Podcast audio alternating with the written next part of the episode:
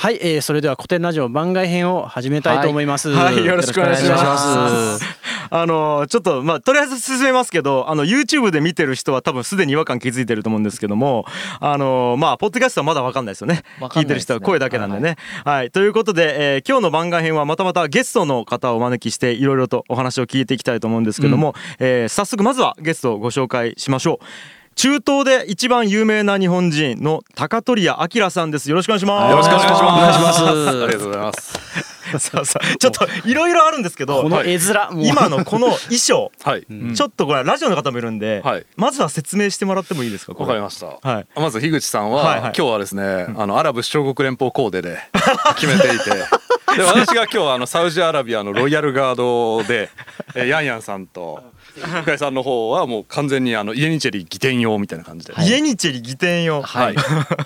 ということで今日はコスプレコスプレではないのか。コスプレじゃないですね。一応あの、はい、私の仕事着みたいなそうですよね。仕事着を僕らもお借りして、はい、やらせてもらってるんですけども、まああのなんで僕らがこれ着てるかっていうのはねトークの中でゆくゆく分かっていくと思うんですけど、まあ、まずは高取屋さん商品企画の仕事をする傍ら日本文化や日本のポップカルチャーを中東全域に広める活動を行っている方っていうことなんですけどそうですね、まああの、はい、結構コンテンツ関係の仕事とかをやってて、はいはいはい、あの日本の、まあ、アニメとか、はいはい、漫画とかああいうのって実は中東でもなかなか人気が高いんですね。はいはい、い。やめちゃくちゃ意外というか、ね、例えばどういうアニメが人気なんですか？例えば、えー、永井豪先生の「グレンダイザー」っていう作品。なんでそこなんですか、マジンガー Z じゃダメなんですか？もう詳しくお話しますと。ですねもともとグレンダイザー海外で出た時にフランスで人気だったんですよ。でフランスで人気だったのが旧フランス植民地だったレバノンで翻訳されたんですよ。でレバノンで翻訳されたのがクウェートとかのテレビ局に行ってでテレビで一気に広まってアラビア語版が広まったんですよ。その流れがあるから実はフランス経由なんですよ。でグレンダイザーから入ってきて。グレンダイザーが入ってきて。だからマジンガー Z とかグレートマジンガー後なんですよ。へえ めっちゃ詳しい。詳しいね。調べましたからねそれいきなり詳しいな。もうあとはもうあの高橋優先生キャプテン翼。はいはいはい。もう大人気ですね。サッカー向こう国技なので。あそうなんですかとかとか、まあ、そこら辺のあのいろんなものの商品を、あの中東に出したりとか、もしくはそのイベントがある時とかの補助に入ったりとか、裏方をやったりとか、あとあのそれこそさっき話に出た「マジンガー Z」グレンダイザーの主題歌を歌ってる水木一郎さんとか、佐々木功さんとかもアテンドさせていただいたりとか。なるほどなるほど。いやあの高取屋さんってもともとすごく有名な方で、いやそう 僕知ってたんですよね。はい、ありがとうございます。古典ラジオつながりで、まあ、こう今これが実現してるんですけどオフ会にもねご参加いただいたオフ会に急に現れて。そうですよね。でズームの画面の中にタコトロさんいるわけですよ、まあ、ご存じない方は、あの言葉で説明できるかどうかわかんないけどずっとその中近東の格好をしてらっしゃるんです、そうですね、はい、あの顔は日本人でいらっしゃるんですけど。典型的な大分県民の、そう大分出身なんです九州男児なんですよ我々九州男児香川めっちゃ近いんですよ。中津とかからちょうどいい距離なんで。そうなんですでね昔から知ってたんでなんかすごい不思議な気持ちなんですよね。ありがとうございます。そうですね。どこで見かけ？多分テレビじゃないかなと思います。ネットでさえなくて多分テレビかなんかで見かけてそうですね。こんな人おるんやって思ったので強烈に多分覚えてて1回か2回見ただけでめちゃくちゃ覚えててそしたらオフ会にいて。いるみたいな感じになったわけですあれ？みたいななんか知ってるって思って。したらは同い年でしかも、うん、同い年。はい。びっくりしましたね。すごいですね。え、それで中東で一番有名な日本人って言われてるらしいんですけど。まあそれはあの若干編集部の陰謀があって。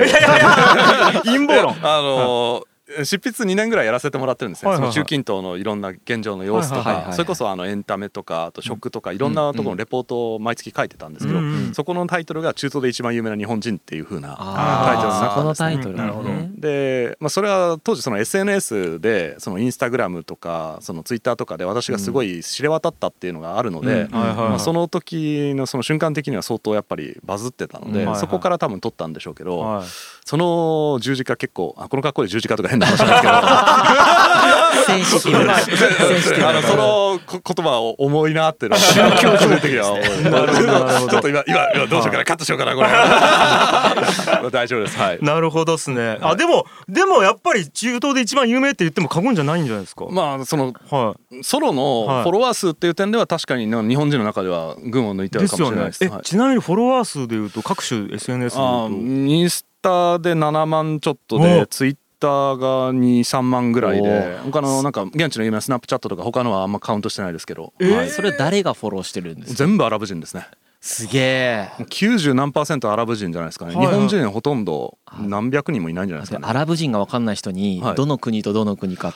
て、はい、一番多いのはやっぱサウジアラビア、はいはい、サウジアラビアあのドバイとかで有名なアラブ首長国連邦、はい、あとはクウェートとか多いですね私は、何を皆さんなんでそのフォローするんですか？やっぱり日本のことに興味があったり日本が好きだったりあとはその日本のそういうアニメ漫画が好きっていう層はやっぱり10代から30代後半までいるんで。すよ、ね、はい、だそういう人たちってやっぱ SNS の相性がすごくいいのででそれでやっぱり仲良くさせていただいてますね。なるほど。アニメからみんな入るんですかやっぱり？あとはテクノロジーとかはい、そっちからあと食で入る方もいますね。日本食ってことですか？何が有名なんですかあ抹茶とかやっぱり。抹茶、うん、なんか健康なイメージがあるとかそういうのでお茶もありますしあとお菓子とか。お菓子、ポッキーとか、えー、ヨックモックが結構大人気だったっていうのはありますね。あけどヨックモックか。そういう。いやなんか寿司とかね。かねえけど。もちろん寿司とかもあるんですけど、うん、でも向こうってあんまりその生魚を食べる文化じゃないそっかそっか。暑いから、はい、暑いとあと海流の都合で白身魚が多いんですよ。だからマグロみたいなとこってあんまりこうエジプトとかイエメンなら取れるんですけどそれ以外のとこあんま取れないんですよね。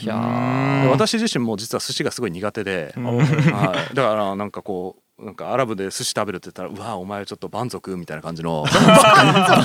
いややっぱ文明人なら火通そうぜみたいな感じの。なるほど。でも基本そうだもんね。日本以外でね生食べるってなって、ちょっとあのこれも聞いてみたいんですけど、はい、えっ、とアニメってそのまんま入れられないですよね。いろんな理由で。そうですね。特に宗教的理由で、はい、なんかそこら辺の話ちょっと聞きたいですよね。現地の書店で、うん、あの例えば某ワンピースっていう漫画があるんですけど、はい、そこのですね某ナミさんという方が大体水着で現れるじゃないですか、そしたら湿度がね。そう表紙のところに白いシールがその肌のところに貼られてて。シールで？シールで一個一個それを全部の缶にシールがこう綺麗に貼られてたりとかしてて。シールでやってんすね。シールで。あ。もうそうだから表にその中はさすがに塗りつぶせないんですよ。もう全部作業もう作業が半端なくなっちゃうので。でもこう緩くなったのもここ数年の話です。それまではもう輸入自体ができなかった。はい。シール剥がせばいいだ。からシール剥が家で剥がすのは自由なんですよ。そうかだって家で脱ぐのはいいですからね。そうですそうかそうか。だから外で露出したらいけないから。公共の場とかで触れる目に触れるところで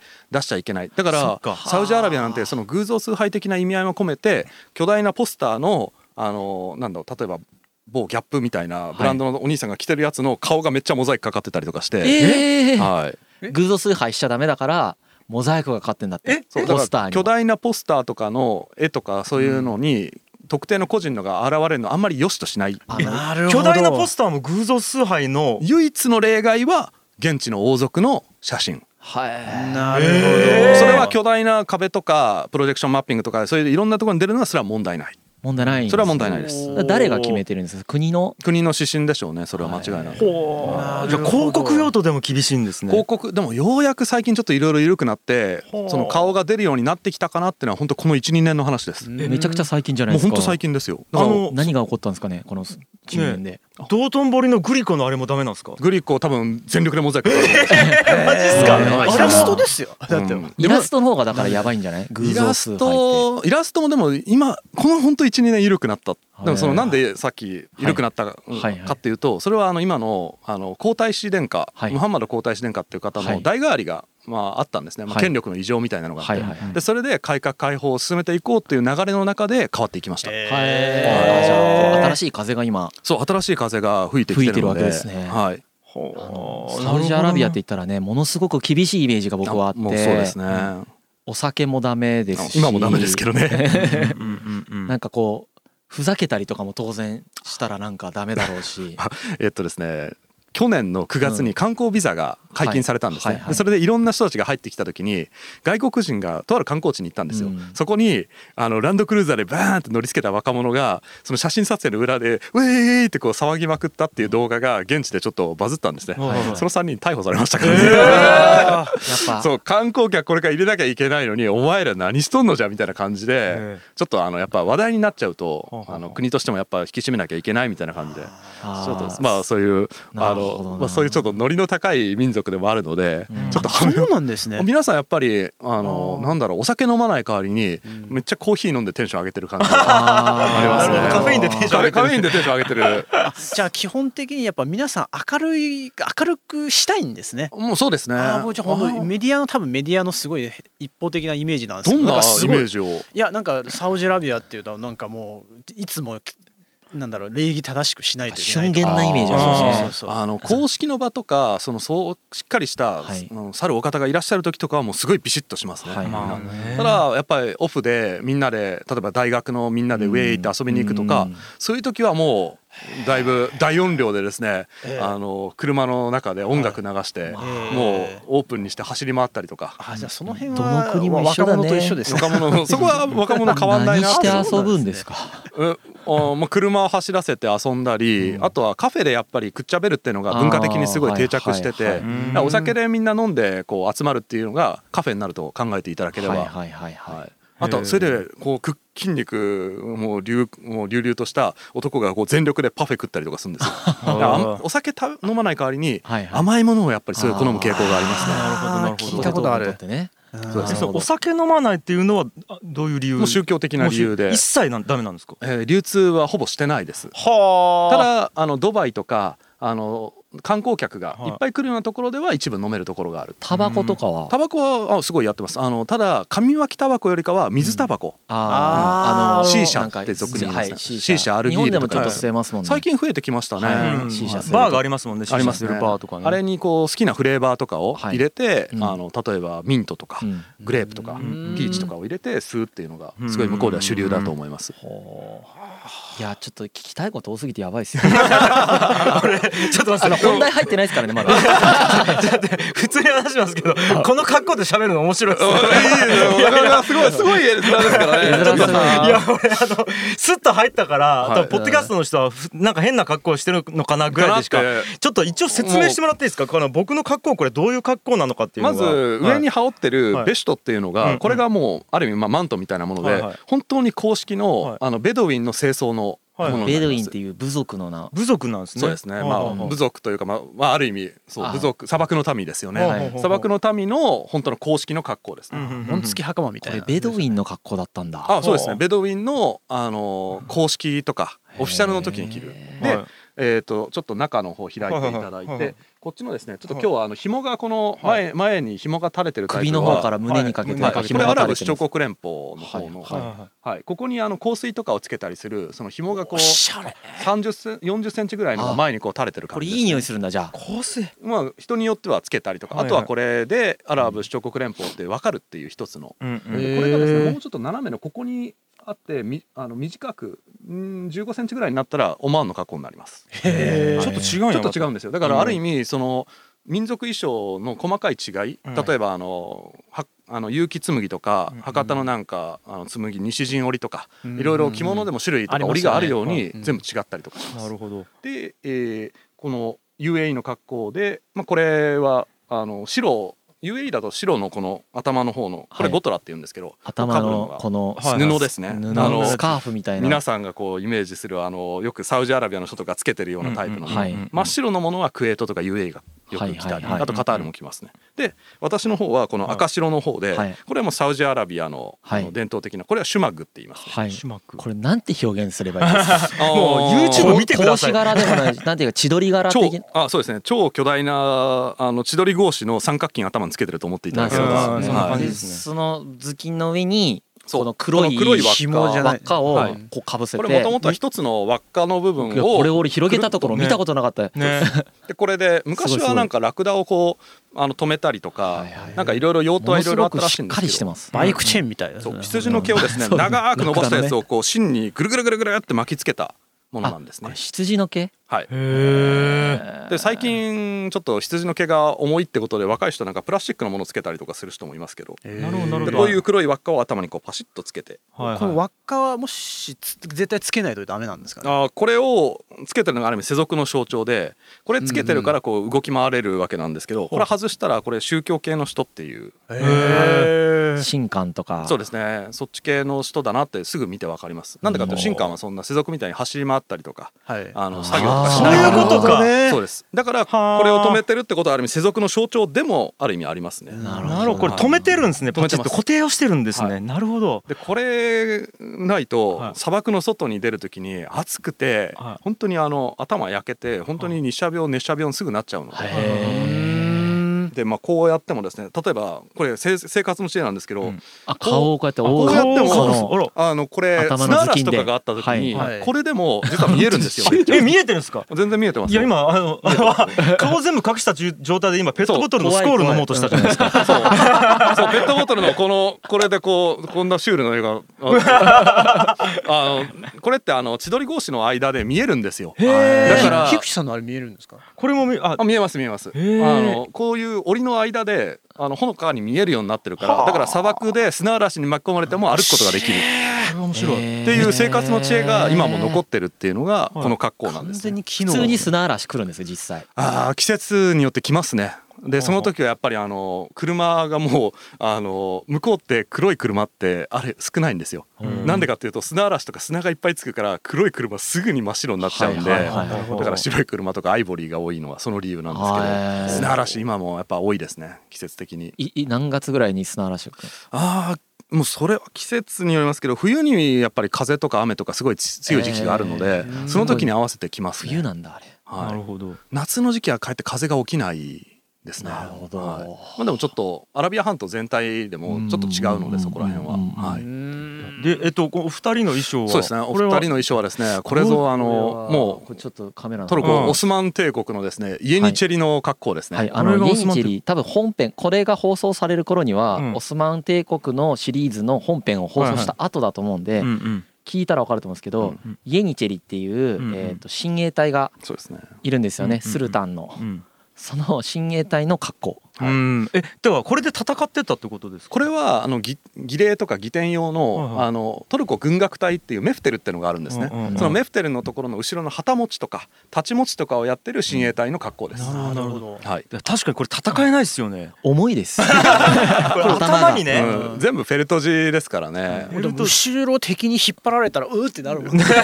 後ろに敵いたらアウトじゃないですか もうすでにそれで引っ張る前に刺すわ、はい、で緑と赤でいい感じで。緑と赤がその左右に並んで、あの旗を持ってる馬印って言うんですけどね。その馬印の数とかでそのスルタンとかその将軍パシャの格が決まったりとかするんですけどそういうものを持って付き従ってるっていう方々の格好ですね。色違いも意味があるってこと色の違いまでは分からないですけど大体赤と緑が2列に並んでるっていうケースがすごい多いですね。まあそこはコントラストなんですね。コントラストですね。あのおしゃれです。カトリアさんはトルコにも詳しいんですよ。実は私はあの筑波大学っていう大学にいた時に勉強してたら中国とトルコなんです。なぜなぜ？アラブでは 実はアラブじゃない。なぜのところ結構聞きたいです、はい、そもそもなん今に至るまでどういう経歴で？いやだってね大分から。大分からなんでこうなるのかと思いますよね。大分の伝統衣装とかなんかってきて大分からこの衣装を着て田川のうどん屋でうどん食うまでの流れが聞きたいです長くなりますねこの格好でうどん食ったそうね田川のうどん屋さんでね。まあえっとそうですね。私結構歴史学歴史が大好きでずっと小学校から歴史書ばっかり読んでて、それこそ一番ハマってたのってアヘン戦争の本とか、すごい読んでて、でそれこそあの林則上笹生と李光章とかが大好きだったんですね。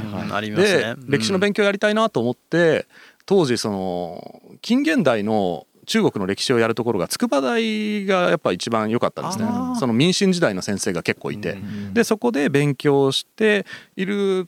時にトルコのオスマントルコの先生もオスマン海軍の専門家の先生がいて、はい、でそれで海軍の専門。海軍オスマン海軍の専門家。結構有名なですね今あの、まあ、小松香織先生って言うんですけど東京外大のあのトルコ語の小松先生の奥さんじゃなかったかな。ちょっとすみませんうろ覚えなんですけど。ね、もうがガチトルコのでその先生のところでいろいろ紹介された本とかの蓄積とかがあったので、うん、トルコも好きだったわけなんですね。うん。うん、あちなみにトルコは海軍がまあもともと弱いので、そのなんて表現したらいいのかな。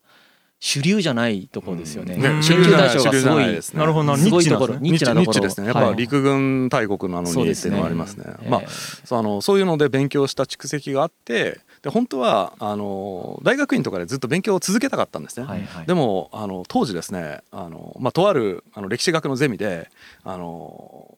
まあ。あのポストが熾烈なポスト争いと、はいはい、なんかその激しいその陰性の生活とかを生で見て、はい、あここで生きていくのむずいって思って。なるほどなるほど。であの社会人とかビジネスマンになろうと、うん、で、うん、あのまあ、メーカーに勤めるようになって。普通にそれは日本のメーカー？日本のメーカーで某日立製作所っていうところなんで。すけど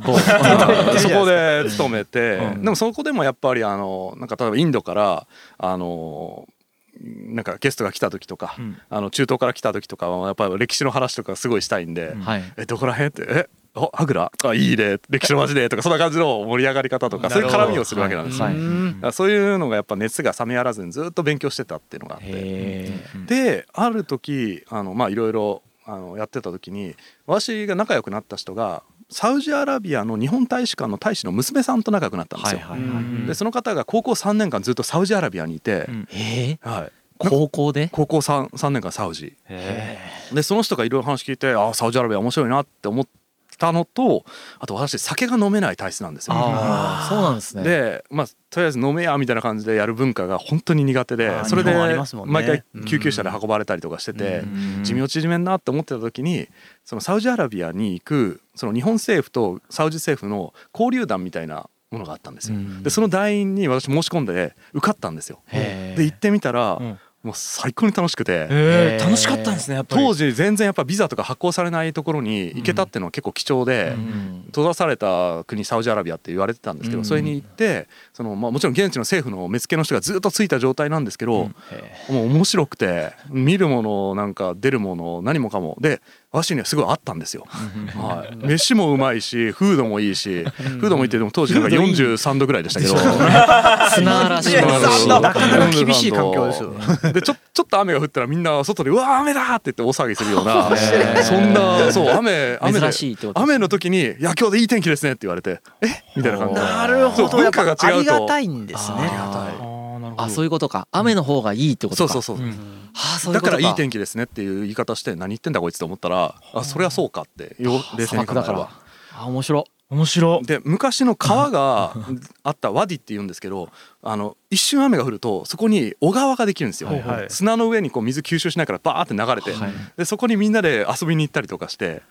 小川ができたぞとか言ってもうただのですね濁流なんですけどね。それをわーって遊びに行ったり砂漠にその雨季だけ生えるキノコをこうみんなで拾いに行って 杭白い杭みたいな形してるんですけどそれ食ってうんまずいとか。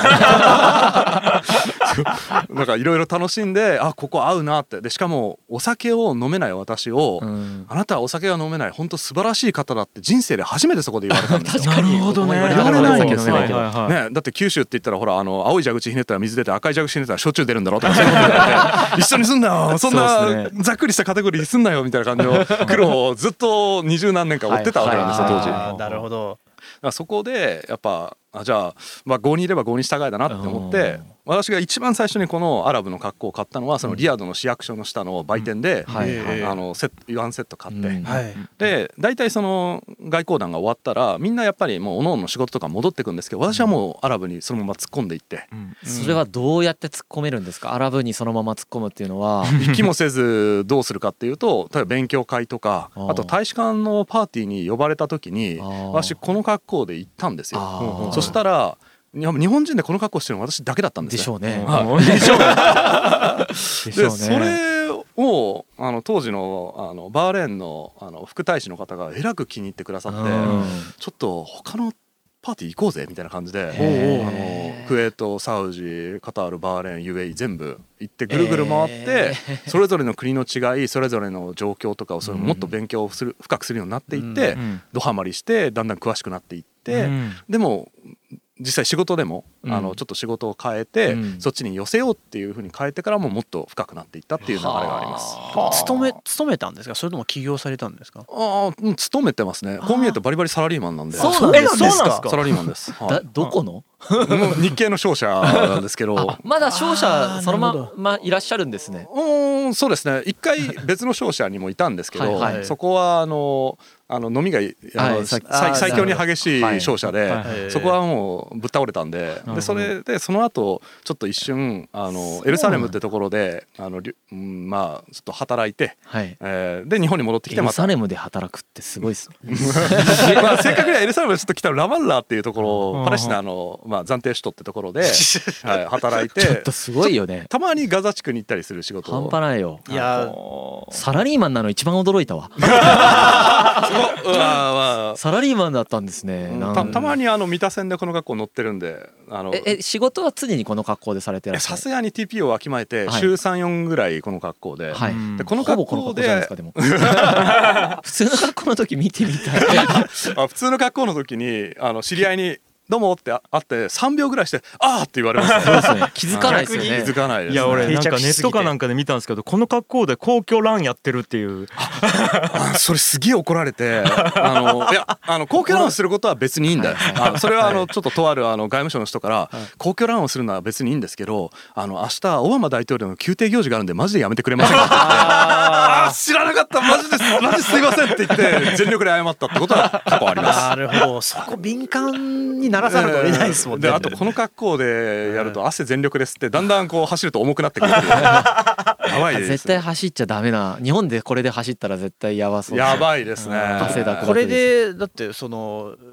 象徴に入られたとか。ありますあります。内閣府とか普通に入ってあの警備員のおじさんがどこをこうあの金属探知機を出せばいいのかって一瞬こう ためらったのを見て「どうどう全然いいっすよ」みたいな感じでこうやったりとか。えー。はい、えちなみにその日本でも普通にこの格好をされてるのってなんか理由があったりするんですか？うん。まあどちらかというとそのアラブの方々って、うん、あのまあ、これはもう本当イメージなんですけど、はい、アラブの人たちって自分たちがそのいろんな国とかにあのちょっといい印象を持って持たれてないんじゃないかっていう気持ちがやっぱどうしてもあるんですよ。昨今のいろんな悪いニュースとかいろんな原因があってでその中でこの格好で歩いて全く日本では問題ないんですよっていうところをある意味アピールする一つの要素で。で例えば観光とかでも最近なんかあの我々アラブ人はなんかこう向こうに行かれ行ってもあの対応とか大丈夫なのかなんかヨーロッパみたいになんか雑な扱いされるんじゃないかってやっぱ心配がどうしてもあるみたいな。んですよ。それに対して全然問題ないですよみたいな感じの体現して表してるっていうのも。いや少なくとも田川はクリアしてますんで。王族はパレットに。もう来ていい。その格好でバス停で待ってたらしいじゃないですか。なんかね迎えに行く。すごいあの横に座ってる中学生がなんか全力でなんか目合わせてくれないまあでしょうね。僕らが迎え行くまでの間ね。一人でね。いやすごいななんで石油王がおるんやろって思ってた いや今絶対多分もう西鉄のあの職場の中ではもう持ちきりだと思いますよ。もう。西鉄バスでなんかあれ何だったんだろうなこう石油王見たみたいなね。えあじゃあもう向こうにえ今2拠点みたいな感じでやられてるっていう感じなんですそうなんです。でもあの、まあ、ご存知のように今この向こうに行ける状況でもないですしコロナの。もともとひどい時1か月に2回ぐらい往復したりとかしてたんですけど、今はもうこんなに日本にいるの本当何年ぶりだろうっていうぐらい。逆にそうか、はい、2月末までいたんですけど、はい、4 56か月日本にいるのって多分下手したら78年ぶりぐらい。こんなにいるの久しぶりです、ね、まあでもそれぐらいずっとこう行ったり来たりしてるってこと。そうですね。今行ったり来たりしだして何年ぐらい経つんですか？もう78年あ結構。ぐらいですね経ちますね。えなんかその間に絶対日本じゃ経験できないことみたいなのってあったんですか？向こう向こうのそうですね。あの、うん、王子に招かれて。王子に招かれた、はい、サウジアラビアサウジアラビアの王子ですね、うん、王族ですもんね、は。い、そこのモロッコの別荘まで来いよって言われて、うん、ある日突然なんかチケットが送られて、なんぞこれって思ったら、あのなんか王子から王子の代理人からメッセージが来て「君となんかモロッコで遊びたいらしいから来てねみたいなこと言われて最初「何これ？うん」とかなんか冗談かなと思ってあの見たら航空券ガチだったんであれどうしようって思って。でそこの代理人がまたちょっとすごい有名な人だったんで、その方のあの招待で来たんで、はい、まあ大丈夫だなと思って、はい、でそれで、うん、18時間かな？かけてモロッコまで飛んで。そんなかかるんですか？モロッコって？アブダビ乗り換え。でアブダビまで11時間じゃないですか。でアブダビからモロッコまで。だってあれですよ。アフリカの西アフリカのほぼ反対側だから。19時間18時間ぐらいかかったかな、はい、あ日本から？日本から行ったんですその時は日本から行ったので。すごい遠かったんですよね。きつかったんですけどまあまあでもあのさすが王子快適なチケットを用意されてしていただいたので、はい、でで一緒にあの行ってで外交官ゲートからあのみんなこうガーって並んでる横で「あなたこちらです」とか言って外交関係者に通されて。もう怖怖びっくりしますよね自分やったら緊張するわ、えー、本当俺も絶対緊張する。でパスポートをなんか預かりますとか言って取られて、はい、でお茶だけ出されて「やべ俺ここでなんか拉致られたら絶対ログ残んねえな」とか。結構結構シリアスに考えて、うん、でそれで「終わりました」とか言って出されてそしたら出たらなんかマセラティがギャってこう前についてきて。マセラティびっくりしましたね。あこれがマセラティだとかなんか初めてのマセラティみたいなであのでホテルの方に行ったら王子が待ってて待ってたよみたいな感じで。一緒に遊ぼうみたいな感じで。遊ぶ。何何を何して遊ぶんですか？えっとまずはタジン鍋食いましたね。モロッコの伝統料理を食べて、でその後はあのやっぱ現地の有名なモスクとか、あとあのモロッコってあの海岸線がだとあったりするので、そこまで車飛ばしてちょっと海の方散策したり、ドライブ。ドライブですね。ドライブして、うん、ちょっとまあこれは、まあ、モロッコの名誉のためにちょっと言い方は気をつけますけどあのやっぱり物乞いの方々がまだちょっといらっしゃるんですね。でマセラティじゃないですか、めっちゃ囲まれて、あのゾンビ映画で取り囲まれる時って こんな感じなんだなぐらい20人ぐらいに囲まれてみんなバタバタバタってやってこうやってくるのを見てうわすげえ。それを王子はあの女の子と子供だけに与えなさいって言ってそのシャツをお付きの人にこうバババッとこう渡させて、で男は働けって言って出すっていうそういう目の前で見て。それは決まりでそうなってるんですか？その人だけですか、うん、王子のご意向だと思うんですけど、ね。すごく、まあ、私その王子はもともとあの留学された方なんですごいオープンな方なので話もすごい通じるし結構経験な方とあと私の推しのあのサウジアラビアの国王が同じってことです、推し？推し？アイドル？アイドル？推し。国王っている推しのあの今までいらっしゃるその今のあの初代アブドゥル・アジーズ国王陛下からサルマン国王陛下までのどの国王が一番好きかみたいなやっぱちょっとあるわけですね。いやまあ惜しい推し推しの国王陛下が同じだからすごい意気投合したっていうのがあって。はあ。そう。何語で喋ってるんですか？あアラビア語と英語混ぜて話しますね。アラビア語もちょっと喋られる私はもうアラビア語はまだ修行中の身で、うん、あの私のあの師匠からお前アラビア語全然成長しないなって毎回罵倒されてるんですけど。アラビア語日本人が喋ったらめちゃくちゃ喜ばれるんじゃないですか？喜ばれますね。だからそのまあリップサービスでもいいからやっぱ最低限のアラビア語を覚えて現地に行くっていうのはすごく大事かなっていうのは思いますね。その聞きたかったんですけど現地の方々と信頼関係を作る上でどんな工夫とか今されて今言語の話ありましたまあ、もちろん言語も一つのツールなんですけど、はい。うん、格好をしっかりちゃんと着て、はい、はい、あの結構ですね、ね、これ着方を間違ってきてる日本人って相当多いんですよ。ルーズにやるのと本当に現地の人から見て完璧なのとってやっぱり全然違いますよね。全然違いますね。あのもう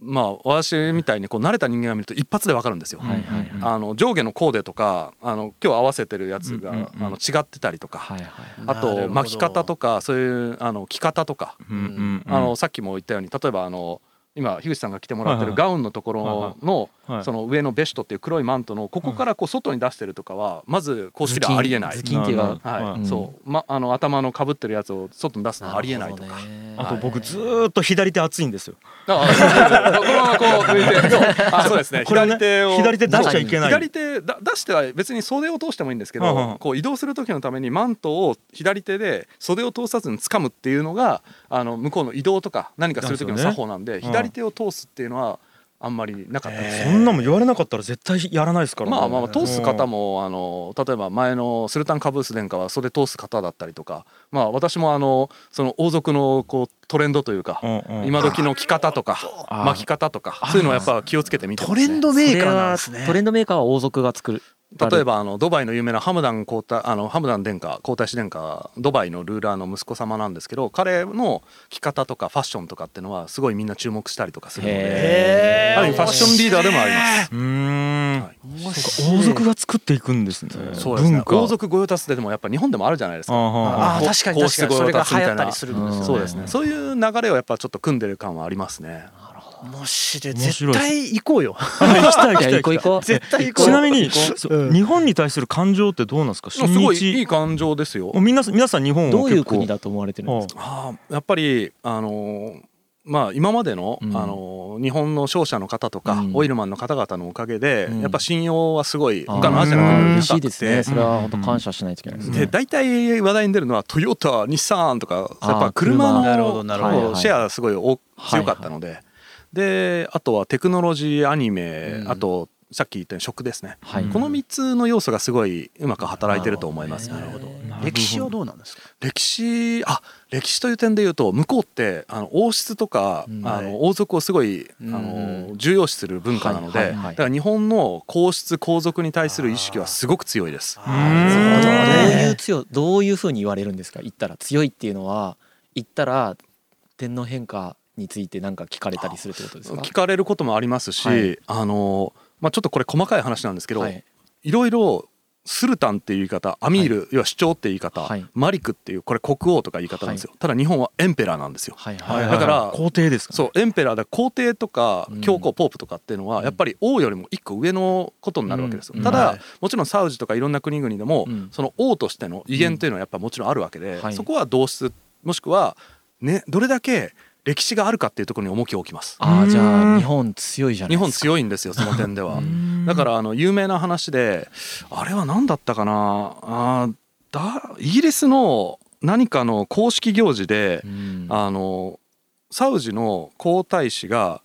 当時日本って敗戦国だったから、はい、あのイギリスのその招かれた時の儀典の列の席が結構後ろの方に出されたんですよ、はいはい、それに対してサウジの皇太子が日本の皇太子にあなたはここじゃなくてこちらに座るべき方だって言って席を譲ったっていう美談があるぐらいそこは結構有名な話です、ね、すごい重視してらっしゃるんですねやっぱりその歴史とか王室の、はい、国王だったかすごいちょっとど忘れしちゃったんですけど、でもそういうあの交流とかもあったりするし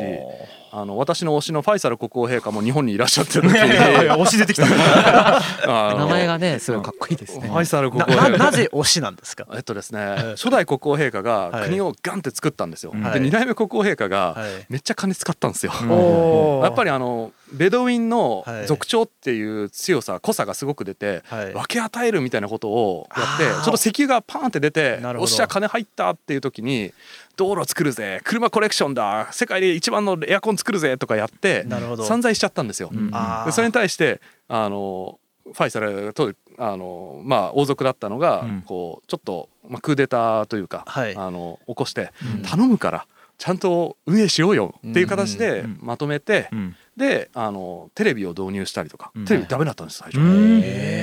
テレビはなんか要は教育とかいろんなものに良くないからって理由なのを、あのいやなんだかんだ言ってこれから近代化だし、ちゃんと国作らなきゃいけないって言ってインフラ投資とか、そういうところにすごい堅実にもうこの方もやっぱ海外歴任して外務大臣とかやってた方なんでやっぱ外見てるんですよ。もう実務分かってらっしゃる、だから私もすごい尊敬してて、でだからファイサル家っていうところの人たちは歴代やっぱり前の外務大臣もファイサル前の前かの外務大臣もファイサル家の方々だったのでやっぱりすごい勉強勤勉でかつ優秀な方が多いっていう、だから私はお尻の大臣になるとかっていうのはどういう決まり方するんですか？やっぱりもうパワーバランスですね。あのどの部族だからサウード家の中でもどのお母様から生まれたかっていうところで勢力図が変わる。まあ完全に王朝ですよね本当に。そうですまさに王朝。王朝ですね。サウード家って王家の。はい、はい、オスマンと違えわオスマンもまあある意味あのついてはいるんですけど別の血がいっぱい入ってるっていう点ではオスマンの方がやっぱ多様性という点では強かったと思いますね。血筋とか歴史とかを結構大事にするんですね。大事にしますね。あのサウジアラビア、あすみません。サウジアラビアってすごいなんか最近できた短い国って思われるかもしれませんけど第一サウド王朝第二次サウド王朝みたいな感じで何回か実はあのサウジアラビアで国を起こしてるんですよ。でその度に周辺部族だったり時にはオスマントルコにですね、あの叩き潰されたことがあったんで。だからそれでどんどん奥の方に奥の方にっていって今のリヤドのところにあの拠点を作ったのが初代国王陛下なんです。なるほど。なるほどね。これ聞いていいか分かんないですけど、はい、あのサウジアラビアの仮想敵国っているんですか？仮想敵国ですか、はい、まあまあ言っても大丈夫ですね、まあ、明らかなんで。これはイランになります。イランってあのなんだかんだ言って国民の数多いし石油がちゃんと取れるし、はい、であと、まあ、なんだかんだ言っていろんなあの開発とかが独自でできる能力を持ってるのではい、でそこのところの外交のアメリカロシア中国トルコを踏まえたいろんな握手と喧嘩とっていうのが交えてあの湾岸周辺で行われてるっていうのが今の現状ですね。宗教的な理由ではない。宗教宗教ももちろんあると思うんですけど、うん、宗教よりもどっちかっていうと経済面と、うん、あとあの勢力図の方が、はい、あのずっと、うん、あの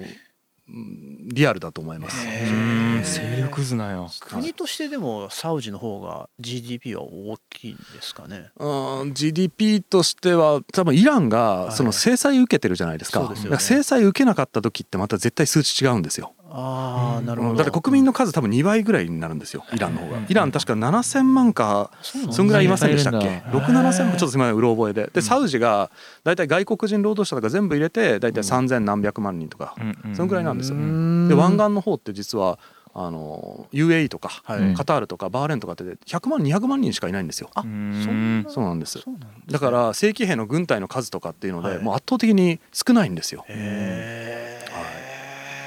だからどこと握手してどう戦うかっていうのは実は結構大事なところなので、なるほど。だから何兆円もアメリカから武器買ったりとかして。まあまあそうですね、維持をしたりとか。でそしたら今度はなんかカタールの方がイギリスから買ったりフランスから買ったりとか。で UAE の方もなんか買ったりとか。でトルコから買ったりトルコから駐留軍出したりとか。もうそういういろんなこのもう、ね、めっちゃ緊張感。ありますね。ただ金持ち喧嘩せずで実際の先端を、はい、あの湾岸諸国同士でやるってことは今のところないですね。そうなんですね。経済的な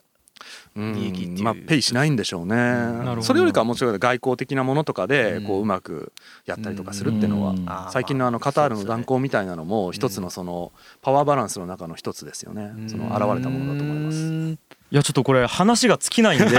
これあのちょっと一回切ってあの番外編2の方に はい。あの後半へ続くって感じで。後半へ続く。はい。あの一旦じゃあここでありがとうございます。はい、ありがとうございます。